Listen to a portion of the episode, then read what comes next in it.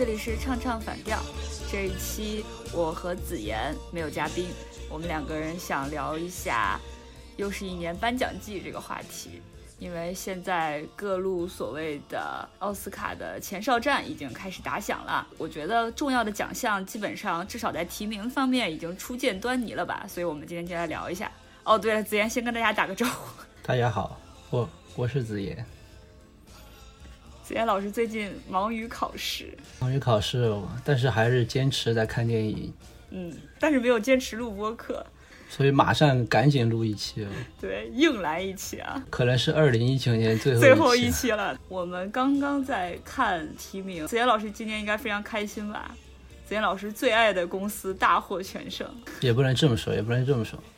主要还是电影可以。其实我可以先介绍一下，就是颁奖季的这些奖项。所谓的颁奖季是一般是从一年的九月份到可能明年的奥斯卡这之间，一般从九月份的多伦多影展开始，然后陆续的北美就会有很多的，嗯，所谓的独立电影节，然后包括一些独立的电影奖，然后一些影评人的独立的奖项。因为像美国的话，他们其实现在很多城市都有独立的影评人奖项。所以一年下来，就是这三四个月、四五个月的时间，可能会有上百个大大小小的奖。一般来讲的话，从这些奖项的提名，然后包括最后的得奖，基本上就能大致的看到一个明年奥斯卡的提名和最后得奖的这么一个端倪吧。然后，尤其是像金球奖或者是演员工会、导演工会这样的比较重量级的奖项。因为投票的人，他最后其实也是奥斯卡那个电影协会的那个投票投票者，所以其实从这这几个大的奖项来看的话，就是你能看出很多明年奥斯卡的一个趋势吧。所以这两天刚刚就是也是因为金球奖的提名出来了之后，我们觉得可以借着这个金球奖的提名，包括评论家选择奖的这些提名，都可以看一下今年有哪些比较值得关注的作品，然后演员。然后包括北美这个电影的一个发展趋势吧。对，我觉得主要看奖项提名，其实主要是一个列片单的作用嘛。对，大家可以在这个阶段把还没看过的，如果有资源或者有机会可以看的补一补。对。然后明年等待奥斯卡共襄盛举啊！呃，我们从哪开始说呢？我觉得从就直接从金球奖开始，因为金球奖太丰富了，对，我们就着金球奖可以涉及一些，对，对，它的覆盖其实是比较全的，因为它既包括电电影，也包括电视剧，而且它的电影其实也分的比较细嘛，它有就是剧情类，然后喜剧、音乐这种，就是所谓的我们一般来觉得就是像有点分猪肉的性质，就是它它的奖项设置比较多。最后，其实其实得奖的人数，你相对奥斯卡或者其他的奖项来说，是要明显是要机会是要大很多的。金球奖每年的颁奖典礼就是漫长无比，真的是。对，我觉得它其实更像奥斯卡和艾美奖的一个集合，就是这这两个独立的奖项的一个大的集合。因为它其实从他们的名单，你也可以看到，基本上和明年他们的颁奖最后。出来的那个奖项，其实和明年奥斯卡和艾美其实它是有很大的重叠的。而且金球奖大家的心情都很轻松，一起来开个趴，吃吃喝喝的感觉。相对来讲，它分量没有那么重吧，就是专业性可能没有那么强，娱乐性很强。对，娱乐娱乐性很强，因为它有的时候其实会颁给一些出其不意的一些作品，就是可能在艺术上没有那么。真的没有那么让人称道，但是就是娱乐性很强的一些作品，更其实更容易得奖。那我们就先从电影开始。好呀。剧情类最佳影片提名的有《一九一七》《爱尔兰人》《小丑》《婚姻故事》和《教宗的成绩》，一共五部。我们俩应该都是一共都看了三部。对，看了三部。是算是把目前能看的全看了。对，因为《教宗》这一部的话。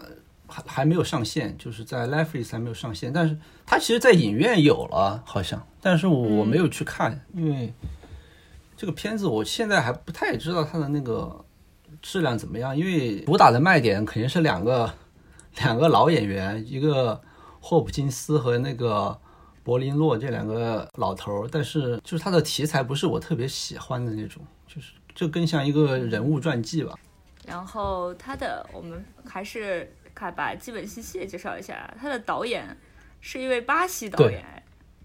你之前知道这个？我知道，这个我我之前写过这个，就是他们今年冲奥的这些片子嘛，所以我当时其实是看了这个信息。这个导演其实是一个巴西很有名的导演，就是他拍的片子之前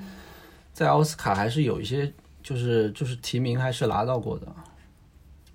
哦，然后我看到他的编剧很有名，对吧？他编剧就是安东尼麦卡滕。编剧编了之编了什么？之前 传记片专业户啊，波西米亚狂想曲，万物理论，对。本人的名字其实不知道，但是你要说他的作品都听过。冲奥大户，对不对？对，专门写这种传记类的，所以我觉得这个片子可能就是一个很标准的一个冲奥季的这么电影，因为其实奥斯卡对于。传记片其实是比较青睐的。你看去年的那个《波西米亚》，就是虽然大家觉得这个片子不是很规整吧，但是其实他最后拿到的奖还是蛮多的。他去年其实是拿了金球奖啊，拿了金球奖剧情的那个最佳最佳电影。哦，我觉得这个剧本你看一下它的介绍，在 Netflix 官网上介绍是在天主教会的关键转折点，本都十六世与未来的弗朗西斯教皇结下了令人惊讶的友谊。就是他也是根据一个事件，然后进行改编的。就是这编剧老师很拿手嘛，对这个他向来都是这样的。而且这个导演好像就是挺擅长拍这种就是跟宗教题材有关的。我们俩是硬聊啊，这个没有看过的电影在那聊了这么久。对我们，我们，我们还我们还是先不要聊这种没看过的电影，开始往下聊。小丑我们之前其实已经聊过了，就就我觉得没有必要多多谈吧。对。最近的话，应该就是爱尔兰人和婚姻故事。爱尔兰人本来还规划了一期节目，至今没有出现。那我们还是简单说一下爱尔兰人吧。我是觉得这个片子其实我私心来讲，我觉得是比小丑要好。但是虽然我看了三遍小丑，看只看了两遍爱尔兰人，但是你花的时长是一样的。你想看两遍爱尔兰人就要花七个小时。我觉得爱尔兰人其实是真的。我觉得这个片子的话，我觉得拿任何奖都是都是可以的，都不过分，是吧？对对对，我就不论从调度还是说剧情还是说表演来讲，我觉得这个片子都是真正的大师之作吧。不论你是不是在电影院看过这个片子，就是我觉得因为老马上一次拿奖，就他拿导演奖是是个是那个《无间行者》嘛，片子其实我觉得虽然很好看，但是。它是一个改编的这么一个本子，到爱尔兰人，我觉得其实是他最擅长的这个莫呃意大利黑帮的这种题材，于公于私，我觉得他都应该可以拿到一个就是这种褒奖吧。而且这个电影确实是质感非常的好。哦，对，这里我们有必要说一下，子妍老师这两遍，一遍应该就是在电影院看的。对我第一遍是在东京电影节看的，看了一个就是最后的那个媒体媒体放映。但是我觉得那个，说实话，那个厅当时他们给排了一个小厅，我觉得那个观感也没有比我在家看电视来的好太多。就是当然在电影院看是有不一样的感觉，因为你就是没有干扰嘛，就是完全没有干扰，而且你在日本这种地方的话，就没有人玩手机，你这种压力也不会让你想要去看手机。所以说，那个三个半小时是完全是。一气呵成的，就是我在家看，还是有些时候还是有点晃神，就是这肯定还是不一样。其实如果你真的是，比如说，当然在国内肯定是没有这个机会，但是我觉得如果是在其他地方的话，有机会还是可以去电影院看一次，因为这个它其实，在很多影院还是在放，就是那种小的艺术院线还是在放，所以有机会其实还是去可以去看一下。然后婚姻故事。我们俩都还挺喜欢的啊，我我我很喜欢这个，就是我觉得婚姻故事、小丑和爱尔兰人就是我今年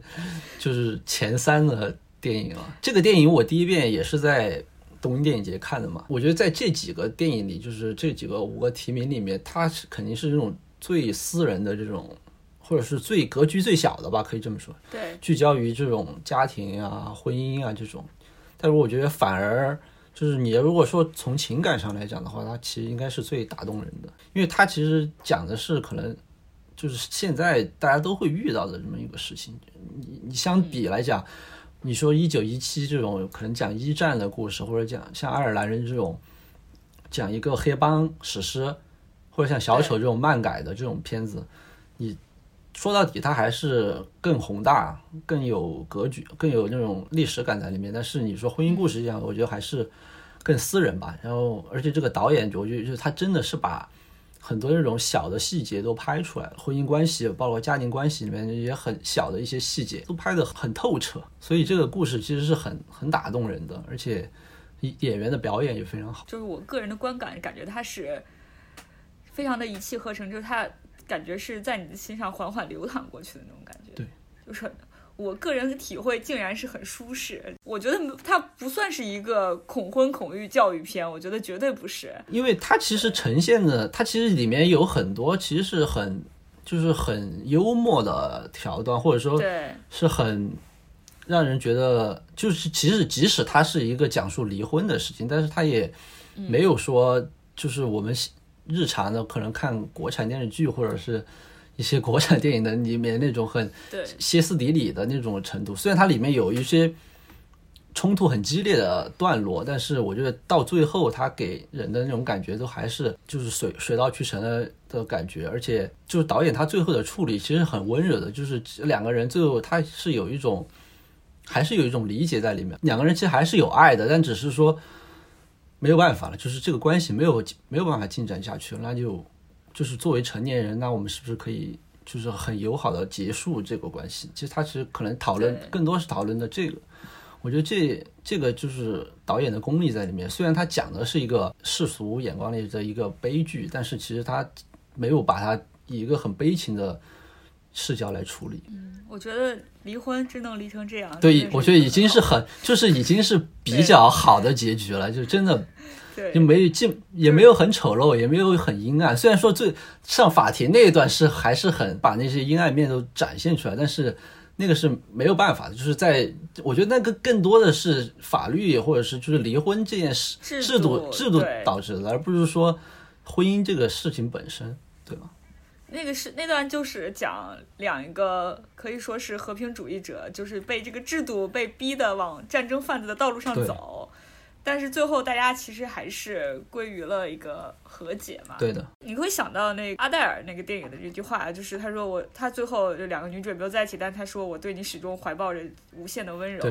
就是有这种感觉啊。最近微博上转的两个人所谓的演技高光时刻，就是老司机和。寡姐两个人吵架那段戏，突破了文化的障碍。只要你在亲密关系中吵过架，你都能感受到那种 情感。然后，然后是音乐喜剧，音乐喜剧类，音乐喜剧类，子妍看的应该多一些，也不见得，我们俩可能不相上下。因为有有，因为有些我还没看上。好莱坞往事，好莱坞往事，这个我看了，对吧？我叫多麦特，这个好还没看。上次我们俩说聊了一下这个。对，也是，它其实也是一个传记片儿，就是但是是就是一个黑人题材，就是相对来讲的，说应该是叫应该可以算黑人题材吧，因为它是讲到一个黑人艺术家的一个发家的这么一个历史，相当于。但是他导演导演是一个白人导演啊，对，主创其他都是黑人导演啊，感觉。盲猜一下，会不会有点像绿皮书？我看了预告，就是觉得这个电影，我其实可能对传记片不是很喜欢吧，就是因为这个原因。包括就是艾迪·墨菲的话，其实他的这个表演，我觉得还是有点城市化了。就是他最近最最近几年演的电影，我觉得都是那个样子。就是他以前演喜剧的那个感觉，就火箭人，火箭人你看了吗？哎，我看了看了。我认为是极其无聊的一部作品。我我觉得这个比去年的那个波西米亚还不如，波西米亚还差，还都还差一大截啊。尺度是蛮大的，但是没什么意思。我但我觉得它尺度也不算很大，我觉得是不是因为就是主角人还在世，还活跃的原因？就是哦，对，就不能瞎编嘛。对。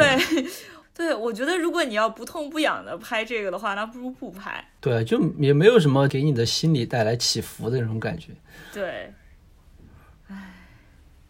然后《乔乔兔》，《乔乔兔》我们其实之前也聊过了，对吧？啊，这个电影还是蛮好看的，我觉得。嗯。而且不是说国内国内要引进了吗？对对，好像是这样的啊。但是应该会有删减，因为它里面有一些关于儿童暴力的镜头，应该这么讲。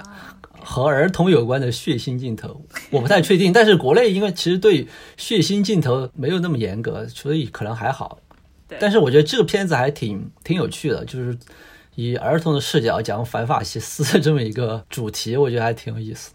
而且寡姐在里面非常美，推荐所有寡姐的粉丝一定要去看这个电影。寡姐也凭借这部电影提了最佳女配，对吧？这两个表演我觉得都很好。离婚使人成长，对，离婚使人成。今年的对子嫣来说的三大好消息：二提一离婚，《利刃出鞘》我看了，他努力的在做新时代，做一个很老派的那种样子出来。怎么说呢？非常传统的，这呃经典的这种侦探叙事下，就大家其实已经看了很多了嘛。他还敢再创作一个这样的故事，我觉得这个勇气还是还是不错的。只能称赞他的勇气，我就感觉有点有点危险了。就是因因为我其实没有很喜欢这一类的作品，就是像那个《东方快车谋杀案》，就是之前去年还是前年不是重拍了一个那个版本嘛？我当时看了，我我也没有觉得特别好，嗯但《东方快车谋杀案》是是因为导演拍的不好，是不是？对，而且他本来是那个故事，大家已经太熟了吧？嗯对，你可能很难拍出新意来。但这个相对来说还算是一个，它是一个原创的新故事。但是就是想他就是想做那种老派的手法。对，丹尼尔·克克雷格演了一个私人侦探嘛，努力的想要摆脱《零零七》中的形象。嗯没有没有希望了，我觉得。他如果当年在那个 Skyfall 那一部里死了，就升华了，但是他就还要一直演，然后今年、明年还要演，哎，我真的好疲劳啊！哎就是，看我不知道他跟零零七这个角色，或者说这呃就这个角色吧，到底有什么爱恨情仇啊？要演要不演的这个事情已经摇摆了很多次了。他其实就有点像范迪塞尔那种感觉啊，他就是就是属于就怎么讲，就是制霸了这个系列。但是我觉得这个片子可能你如果在金球这种的话，我觉得他其实是有希望的，就是这种比较喜欢这种娱乐性很强，因为我我感觉他应该是这种就是。因为我看了一些 朋友圈的影评，我觉得大家都还是觉得挺烧脑什么的这种。对，感觉看了一个密室游戏的那种感觉。嗯最后就是什么？从前有个合理活，我觉得前半段还挺枯燥的，但是因为我不是那种就是对好莱坞黄金时代有非常对非常多情感，也不是那种特别迷影像的那种观众，所以我觉得就他前面埋的铺的那些迷影梗，对我来讲其实是没有太多吸引力的。就是你如果看不出来的话，你就觉会觉得很无聊。然后我就其实一直在等，因为我知道他是改了那个波兰斯基曼森那个杀人的那个事件嘛，然后我就一直在等那个事件，就是那个那个那个剧情什么时候出来，然后一直等等等。我靠！我说我等了两个小时了，怎么还还没有见到这个情节啊？结果就是最后十，我当时看完不是跟你说嘛，就是你要等等两个小时十五分钟大概，那等到最后十分钟才有，就才会出来，然后就是一顿暴打，然后就咔咔一顿打，打完就结束了，就相当于他是把那个事件逆转了嘛，所以我就会觉得还是有点有点跟期待的有点不一样，但是我觉得就是昆汀的这种作品。向来就是你没有办法猜到它是一个什么样的走向，所以我觉得这还是反而又还是就很符合导演的这种个人风格。然后最后那一顿爆脆，我觉得还是很有很很很好很好看的。他这次番茄酱的使用比较集中，就前面对，就是前面前面基本上没有啊，没有什么，对，也没有什么打斗啊，或者就就是就是那个皮特去那个就是找找人的时候打了一个那个大哥。就是一一顿对脸，一顿打，然后就别的也没了了。然后前面半段就一直在讲小李，小李的落落魄落魄演艺生涯，我觉得倒是很符合他的那个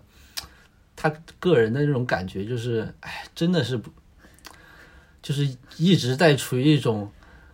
爆发演技的那么那种时刻，然后还被那种小女孩上课什么的。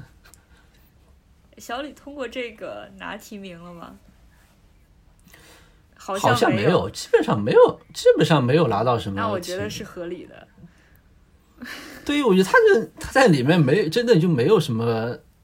演技可言，而就是就还是他那一套东西，就是就是让你爆发的时候你就爆发一下。小李到底是被哪个导演带歪了？我觉得就是他就是学德尼罗，没有学到点子上。今年的表演，我觉得男演员这边比女演员要精彩一些。也可能因为女演员那边我们看的还不太对，女演员好多片子都没没怎么看，没有看没有看到出资源的什么的，有一些还是比较小众的，也不是特别特别出名的片子。然后我们来看一下金球奖的剧情类最佳男主角：《极速车王》克里斯蒂安·贝尔，《痛苦与荣耀》安东尼奥·班德拉斯，《婚姻故事》亚当·德雷福。小丑杰昆·菲尼克斯和教宗的成绩乔纳森·普莱斯，就是那两老老头儿。对比一下那评论家那边的提名吧，刚刚提到的都覆盖了，除了那个教宗那个没覆盖啊，没有提到。啊，不好意思，小李，莱昂纳多·迪卡普里奥《好莱坞往事》。哦，其实，呃，其实你可以把我们要把它那个跟喜剧类的一起吧。评呃，最佳男主这边，评论家这边还有那个亚当·桑德勒的原钻，这部我们刚才简单聊了下，就是评论家一片叫好，但是我们都没看到的一部电影啊。然后，那我们往下拉一下，金球这边的喜剧类最佳男主，就是利刃出鞘丹尼尔·克雷格，《乔乔兔》，罗曼·格里芬戴维斯，这应该是那个小孩儿，就是对对对，小朋友对吗？啊，对，然后。好莱坞往事，哦，刚刚 说没看，没看到，结果在结果在这儿看漏了。对，火箭人，这个什么蛋，塔伦塔伦对对对，塔伦艾格顿，对，我叫多麦特艾迪墨菲，这就是这就是分猪肉啊，就是基本上就是就是这几部重点的片子都给列出来了。这个提名之后，大家都最意外的可能就是德尼罗没有。没有入围，完全。但德尼罗在好几个奖项，好像就是，哎，他是在那个哦演员演员演员工会那个里面也也是掉了，但是他拿了个终身荣誉。哦，他呃，对还给了一个终身荣誉奖，所以好像就是没有给他那个男主的那个提名。啊，我觉得德尼罗就无所谓了，德尼罗、乔贝西这这这些人，他们现在演戏也不是为了得奖。就是无所谓，就他们已经没有没有办法说用奖项来衡量他的表演了。我觉得，就是现在这这里面的话，哎，今年我觉得应该，如果你不给菲尼克斯的话，其实别人你给谁感觉都说不过去。我看完《婚姻故事》是很喜欢老司机的表演啊，我觉得他跟菲尼克斯他们代表了两个风格吧，就一个就是演好一个普通人，演好一个你身边的。你能遇到的正常的人，和演好一个你想都想象不到的人。对，老司机今年还是可以的。我前几年还看了一个那个亚马逊做的一个剧，嗯，哦，一个电影，就是那个什么《酷刑档案》，就是也是老司机的独角戏，就是他在那个里面也是演一个那种平平无奇的 普通人，就是是有一些执念在里面，就是一定要揭露事实的这么一个。平平无奇的上班上班族，但是我觉得也是演的蛮好的。他然后过几天不是还有星战嘛？对，星战又来了。我觉得他今年还还是很很猛啊，劳模，劳模演的多，产量高，然后演的还还这么好。压一下是老司机还是杰昆·菲尼克斯？盲猜一把。我觉得可能还是要给杰昆·菲尼克斯吧，就是他虽然说，哎，这个我觉得看公关吧，就如果华纳今年比较使劲儿的话，我觉得应该还是有希望。虽然他的口碑在好莱坞一向不是很好，但是我觉得这个就我纯粹看公关了。就他这个表演水准肯定是就是在这十个人里面。肯定是最好的，即使是老司机那个表演，我觉得老司机那个表演是在水准之上，但是我觉得还是没有到极致啊，就是这，就是小丑这种，就是他完全是靠表演撑起这整个人物和这个故事，这个我觉得还是不一样，因为婚姻故事这个里面导演还是有给这个男主加戏的这个这个私心在里面，就是那一段儿。那一段在家里就是把自己手割破然后昏倒的这一段，我还看第二遍的时候尤其觉得导演这个私心太重了，要为自己辩护的心思还是跑出来了一点点。对对对，其他人我像贝尔这个，哎，我当时看完《极速车王》，我就说贝尔这又又是在演自己，还是贝尔那一套，就很很无趣。我这种他，我觉得他奥斯卡不应该都可能拿不到提名，除非福斯。哦，就应该现在迪士尼就是去大力公关一下，但是我觉得这部片子很平庸啊，就是就也是很那种严格就很规整的那种传记片，是很好看，但是我觉得就不是奥斯卡会喜欢的那种风格。然后我接下来我们说一下女主角，女主角这边看的太少了，我不 没什么可说的。我看了一眼，只看过两部，现在。哦，我看了一眼，只看过《婚姻故事》。那个别告诉他你还没看。哦，别告诉他我没有赶上，因为他在国内经历了一个撤档嘛。哦，我是我反正是看了资源，就是当时出来了之后。哦，《丽人出鞘》我看了，这个女主我觉得前途无量，前途无量，没有什么可说的。呃，女主其实，呃，金球这边还是因为她分开了嘛，那我们还是分开先说一下。我看了一下，我觉得反而是音乐喜剧类的最佳女主可能更有看点一点。一个是别告诉他，呃，奥卡菲娜；一个是《利刃出鞘》的女主安娜德阿玛斯；啊，一个是高材生比尼菲尔德斯坦；深夜秀艾玛汤普森；呃，一位大咖伯纳戴特，你去了哪儿？凯特布兰切特，就是两位大咖。剧情类的女主希尔莎罗南小妇人；斯嘉丽约翰逊婚姻故事；查理兹塞隆性感炸弹。哎，这个电影其实也被翻成爆炸新闻是吗？是同一部对吧？就是三个女主的三个女性角色的那个。这个电影如果大家没有看，我就推荐你们去看一个剧，就是之前我跟你说过那个《最响亮的声音》，它其实讲的就是这个事儿。然后它肯定是从这三个，就是那三个受害的那个女性，福斯电视台的那个主女主播，这个他们三个人那个角度去讲。然后最响亮那个声音，他那个剧是从那个，呃，福斯那个老板，就是这个就是做性就是性骚扰这个男男的，就从他的那个角度视角去讲这个事情。所以现在这个电影资源应该还没有，因为它北美好像应该才刚上，就是可以先去看那个剧，然后再回来再看这个电影。我觉得这个对照着看，其实还是蛮有意思的。应该电影的三个女演员分别是查理兹塞隆，对吧？也也挺猛，也挺猛的。呃。尼克尼克尔基德曼，还有那个，呃，马格罗比，这两年都是风头挺猛的女演员。对，哦，朱迪雷尼奇威格、哈利特辛西亚艾艾利夫，嗯，啊，这两个就完全没有不知道了。必须支持寡姐得奖啊！旗帜鲜明啊！对，今年如此大好的局面不能浪费啊！呃，有一说一，婚姻故事里确实演的不错。我觉得她在《乔乔兔》里面也演的很好，虽然她那个戏份确实是一个女配的戏份，里面的形象也是她一向那种美艳动人的形象，但是她又是一个很温柔的一个母亲的形象。我觉得她在这个里面和在《婚姻故事》里面都是演的这个母亲的形象，我觉得都是很、很、很出色的。就是，所以我觉得今年真的是她拿奖的一个最好的机会。对照一下评论家这边。嗯，没有什么太大的意外，然后多了一个路皮塔尼永奥的《我们》哦，那个就是那个恐怖片那个。这部我我看了，子健老师是一个不敢看恐怖片的人，不敢 不敢不敢看恐怖片的人。但是《逃出绝命镇》，我最后还是看了。我们我觉得这部电影本身就不太行，对他今年的那个口碑明显不如《逃出绝命镇》啊。这部电影野心太大了，它其实讲的那个议题是有点像《寄生虫》的，包括设置也是。就是有一个地上世界，然后同时有一个互为映射的地下世界，然后可能象征了是两个阶层，呃，一个阶层起来推翻另一个阶层，岂不是跟寄生虫一模一样感觉？但想包含的议题特别多，种族、贫富、家庭可能也涉及，就是太复杂了，各种的符号对照，就是我觉得，唉，没有必要啊，坑拉的太大了，然后填不上。而且我觉得像这种特别的高概念的这种电影里，其实你对于演技是很难有展现的，就你自己的表现其实也也有限。然后他这个角色，尽管他在里面相当于是一人分饰两角嘛，因为他是那个地上地下世界的，就是映照。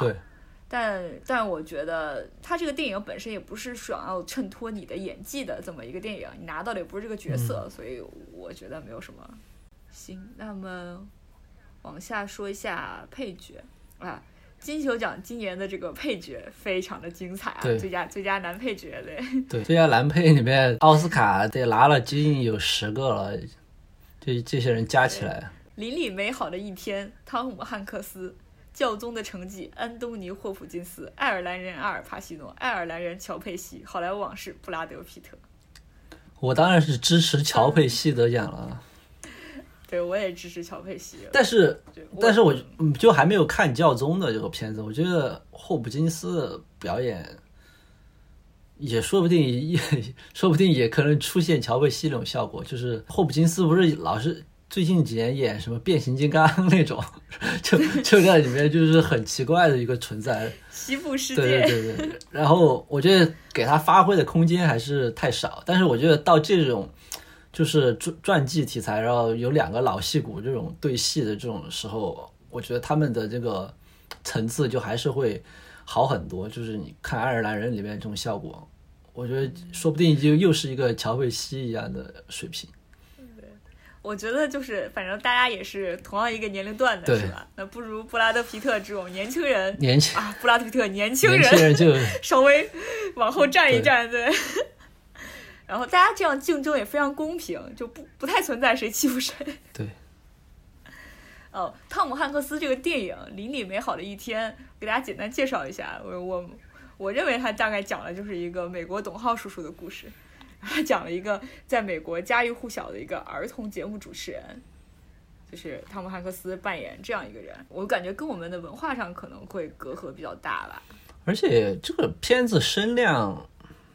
一般啊，就没有感觉有什么特别大的那种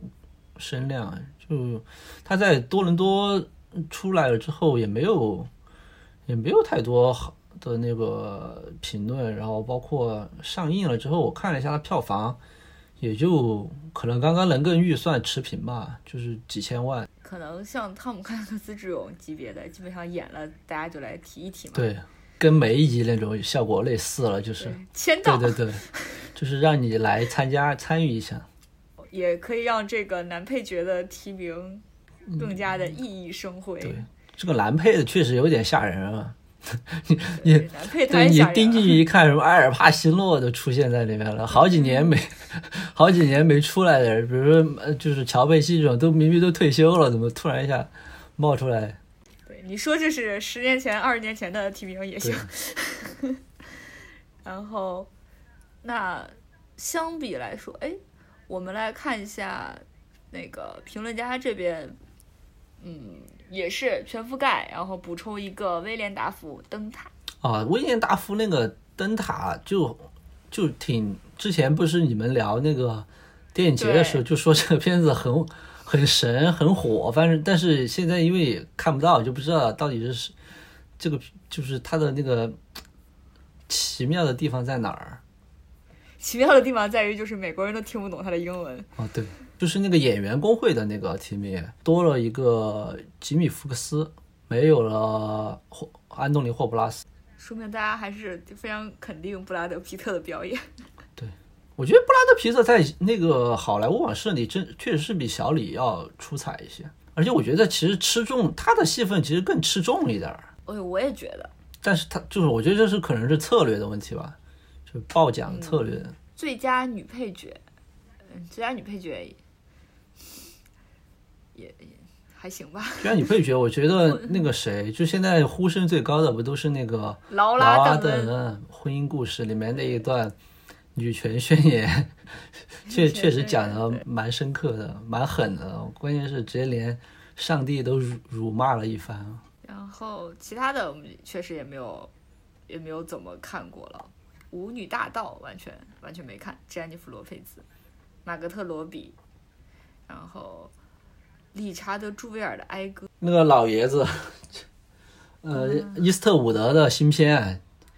啊伊，斯特伍德这产量简直哦。简直了，想跟伊斯特伍德学时间管理。对啊，这分分钟又派出一个来哦。唉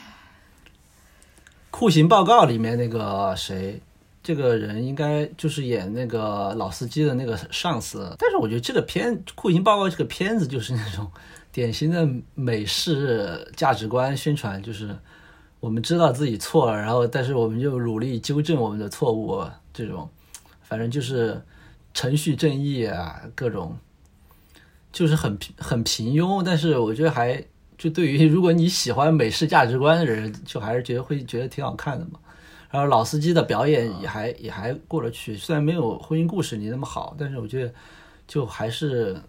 他一个人，因为他基本上是独角戏，所以他在这个里面的表演蛮考验他的演技的。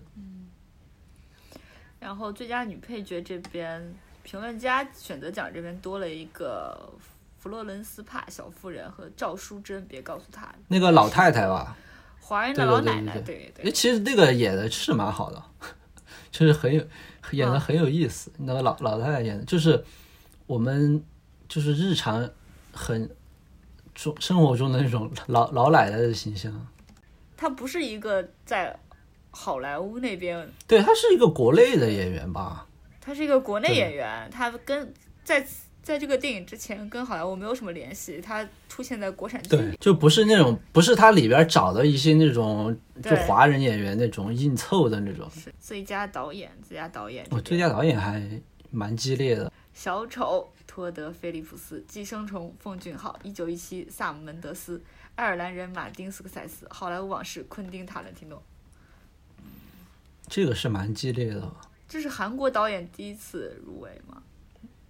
就是像好莱坞这种主流的应该应该是吧？导演我觉得只有像奉俊昊才有机会，可能会被好莱坞就是整个范畴希腊就是看到他的片子，因为毕竟他是在好莱坞混过的人啊。就其他好多其他的韩国导演，其实都还是比较本土的。如果奉俊昊再拿奖，那就是就是又一次威尼斯保送导演，对吧？但我觉得希望应该不太大吧，因为今因因为我今觉得今年不像去年的罗马那种感觉，今年其实整体都还挺强的。你像小丑这些，如果如果没有爱尔兰人，我觉得我是支持 托特·菲利普斯拿拿拿最佳导演。就是谁拿奖，感觉都会有话题。昆汀也没有拿过嘛，对不对？萨姆·门德斯应该是萨姆·门德斯应该拿过吧？他拿奥斯卡都是好久以前、好早的事儿了，我觉得。美国丽人的时候。对对对，就是二十年前就拿过奥斯卡了。评论家这边的最佳导演啊、给了一个格雷塔·格维格嗯小妇，人，这两口这两口子，哎两口子真的两口子。我觉得奥斯卡也有可能这两个人也会入围的，就是可能这两个人再加上金球这五个人，我觉得基本上可能就是奥斯卡的主。呃，然后多给了一个原钻，就是原钻是两个导演，应该是兄弟俩，嗯本·萨夫迪和约书亚·萨夫迪。接下来说一下最佳剧本，嗯，最佳剧本这边，哎，金球是没有分原创的，没有没有，对，但是评论家那边是分了的，啊，金球这边是《婚姻故事》《寄生虫》《教宗的成绩》《好莱坞往事》《爱尔兰人》啊，其中三部都是 Netflix 的作品。对我觉得《婚姻故事》和《爱尔兰人》剧本，我觉得这其实你如果说剧本的话，这几这几个其实都肯定都是蛮蛮上乘的，但是我觉得可能像《爱尔兰人》这个的话，结比较精巧吧，包括像好莱重新好莱坞好莱坞往事。好莱坞往事，但是我之前看一个好莱坞报道的那个女女主的那个圆桌讨论，啊，当时寡姐就说那个她的表演的那些细节，就是都是鲍巴克写出来的，基本上没有什么就是他们的现场的发挥啊，就是基本上就是导演的要求。他这个剧本就是很肯定是很细的，就是我觉得是很，就是他的那个，就他对你的情绪的要求，就是他肯定是已经，就是导演他已经设计好了，就是他没有说像小丑那种，就是给给很多你你那个主角自己去表演的空间啊，或者你自己去发挥的空间。所以说，我觉得如果你从这个角度来看的话，他这个本子肯定是，就是整体来讲肯定是最丰富的，就是包括他的就是对导演对他细节的这种要求。因为像包括像爱尔兰人，其实也有那种情况嘛，就是因为我看老马他们那个。一就是一些聊的聊聊天的花絮什么的，就是说有些时候就是像乔贝西，他可能都没有去看剧本儿，就就就老马会说你还是要看一看，就是把台词记住，然后然后记一记台词，然后他就说其实好多时候就是可能德尼罗 现场就跟他两个人就直接就演起来了，就就是这种情况。哦，不要希望大家就是大爷们不要依赖过去的表演路径，好吗？但是我觉得乔贝西他那个真的蛮神的，因为就是如果大家看过他之前的一些表演，我会我会觉得他这个简直就是完全是另一种新的表演在这里面，就是我跟他之前完全不一样。在这种，对，呃，我那个，因为我把爱尔兰这本这个原著不是拿来看了一下嘛，嗯，觉得它挺有意思的，电影中完全没有提啊，但是书中会提，因为这个书也就是近些具体哪年我忘了，反正近些年写的嘛。然后他书中就会那个记者就会说，呃，他那书其实大部分相当于是那个就是德尼罗帕西勒那个演的那个角色的自述，对然后他中间就会说说那个乔佩西那个角色拉塞尔啊对拉塞尔，拉塞尔是我见过的，我觉得最像，就他跟《教父》中的马马龙白兰度那个角色是最像的，就是他在里面会为了向读者介绍，就他自己会。说一些黑帮电影，哦你知道吗？他会 cue 一些黑帮电影，说我觉得我这个跟那个我跟我那个马龙白兰度的《赌场风云》是一样的，不不，码头风云，不好意思啊，码头风云，我觉得我干的事情是一样的，我干的不比他们少。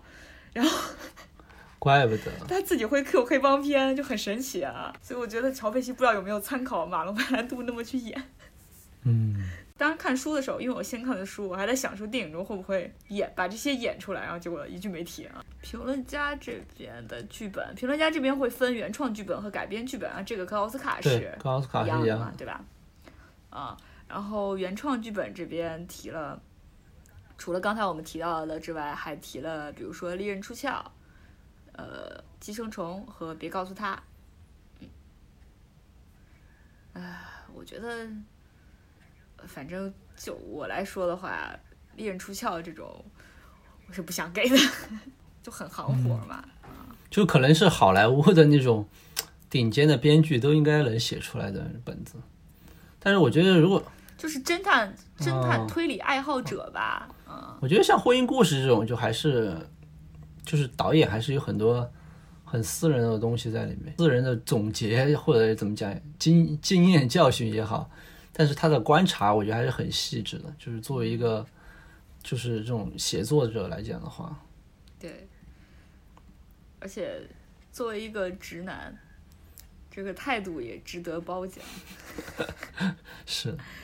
勇于剖析自己。最佳改编剧本这边有《小妇人》《邻里美好的一天》《教宗的成绩》《小丑》《乔乔兔》和《爱尔兰人》，嗯，就也没有什么特别大的意外。这个《乔乔兔》居然是改编剧本改编剧本，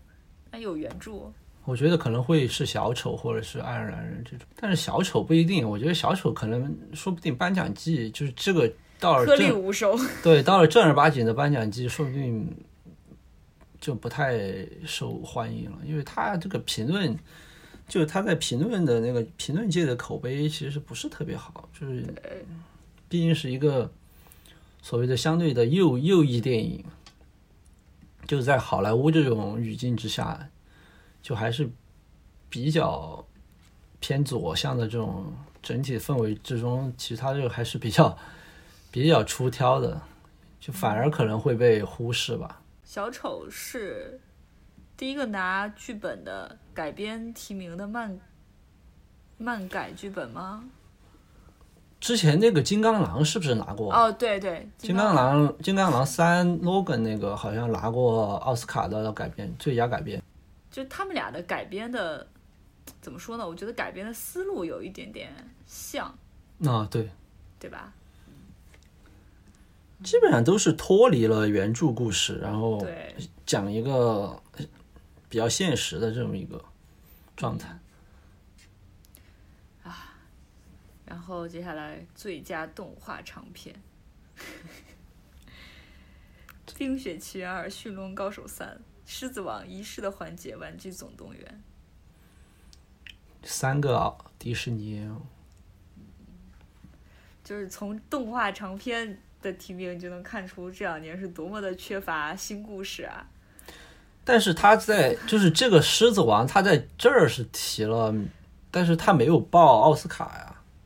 狮子王这个没有报奥斯卡的那个动画，动画是吗？对，没有报。嗯我觉得如果是这样的话，可能就是《冰雪奇缘》这种吧，就是技术、技术、技术含量也不一定。跟《狮子王》比的话，其实技术含量其实大家都差不多吧。但是好像说《冰雪奇缘二》的那个技术也挺厉害的，可能相对来说更新一点，就它不是一个层面的技术，对对对。我觉得其实《驯龙高手》的故事是蛮好看的，就是第三集啊，就是拍 拍到第三集还能觉得好看是比较难的，但是我觉得。它这个第三集其实反而比它的第二集要好看一些。那我觉得《玩具总动员四》也可以。最佳动画这个就很难说了。Netflix 那个动画其实还蛮蛮好看的，但是居然没有入围啊！就是它入围了那个奥斯卡的那个三十多部的大名单，不知道最后能不能拿提名。但是那个片子就还，我觉得还就相对来讲，如果你要说新意的话，可能会比这些续续集什么的要要有意思一些。今年最佳外语片竞争很激烈的。哦，我觉得可能就是 对现在这个趋势，可能就是寄生虫吧。现在就各以好评如潮啊，就。啊，那个金球奖这边提的是《悲惨世界：痛苦与荣耀》《寄生虫》《燃烧的女子肖像》和《别告诉他》。我觉得，哎，肯定就是寄生虫这种兼具了娱乐性和和美国对于。外国的这种想象的这种电影，因为奉俊昊他那一套就是就商业片那一套东西，其实，在好莱坞他也是很受，就是很很容易被接受的嘛。你就不说他是很多精巧，但是他那一套就完全是好莱坞喜欢的那一套商业片的逻辑。就你就你说了，我们跟他的那个故事可能相似，但是我觉得可能我们那个导演他在商业片那种。技巧上其实可能还没有奉俊昊那么成熟啊，那绝对没有。我觉得到此为止，金球奖在电影方面的一些重要的奖项提名我们已经梳理完毕了。关于剧集的部分呢，我们有可能会规划新的节目，也有可能会只就一些重点的作品展开探讨。最后一部分，我和子妍想聊一聊奥斯卡的公关战，目前已经打响了。Netflix 今年的表现依旧高调。同样也招来了很多的非议，我们想来聊一下这个话题。华盛顿邮报的一篇文章就是讲 Netflix 在这个公关的费用的上面不计不计成本的投入，其实是可能相当于有点他们的那个稿子暗示是讲，它相当于是在买票嘛，就是对买买选票，就像评论家选择奖这种，你请影评人请媒体去看片子，然后给是。搞搞一个非常豪华的酒店，然后派发一些比较是好的礼物啊、周边什么的。嗯，然后邀请，呃，除了花钱之外，还会，呃，比如说邀请主创和你一起用餐，近距离交流，然后把现场布置的像是一个那种私人的 party 一样的那种。有一些闭门的、闭门的，就是私人的小的可以。近距离采访啊，这种机会，这种其实一般来讲，可能你平时是很难约到的。但是就在颁奖季，就是他会作为他的影电影视公司，他是会主动给你安排这些东西。就这个可能对媒体或者影评来说，它的吸引力还是很大的。其实你放在国内想一下，有有些记者就真的很嗨这个，对吧？对啊，这个就其实是怎么讲？他其实是。所以这样什么行行业的这种一个环节嘛，你就就是就是这种互动是，你没有办法避免的，因为你如果想要，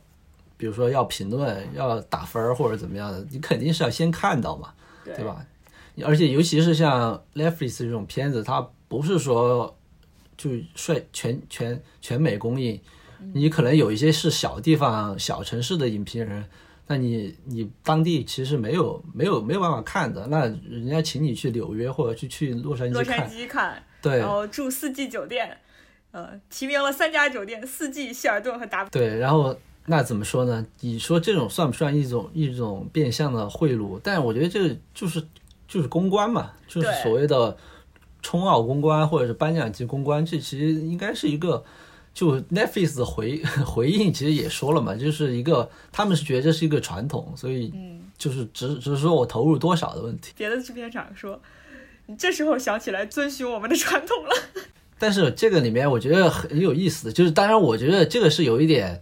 呃，怎么讲，有一点，揣就是动机就是作为动机的揣揣测，因为像华盛顿邮报这种是贝索斯，就是亚马逊的老板，嗯，私人产业嘛，就是你，就是你亚马逊其实会不会做这样的事情？就是你亚马逊，呃，工作室，呃今年片子不多，那等你片子多的时候呢？对你，你要不要做这样的事情？或者是你有，你其实也也不是，也肯定不是没做啊。就是你像你海边曼彻斯特，就是当年冲奥的时候，你肯定也会做这样的事情。所以，而且其实这个稿子里，他不是采访了一个呃新闻学院的一个教授嘛？人教授就说，这个其实是你怎么讲，你记者的一个职业道德的问题，就是你可以选择不接受，但是你不能说人家。这种付出是不道德的，就是是他只是在做一个惯常的事情。他们商业上，他们做他们该做的工作，自己要不要接受，以及这个东西多大程度上影响你的评价，还是要靠你自己来权衡嘛，对吧？因为其实像颁奖季这种，或者说这种公关的经费，确实对于他们这种大制片厂来说，现在可能已经就是在千万级了。去年罗马罗马的冲奥的时候，他们请来之前韦恩斯坦的那个合作的那个人丽莎塔巴克来做他这个公关总监，当时他们的预算就花了可能两两三千万的样子。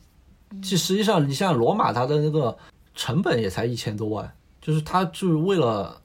在颁奖季有所斩获的这个投入，其实是很下了血本的。你像他今年相当于是四三四部电影都有这种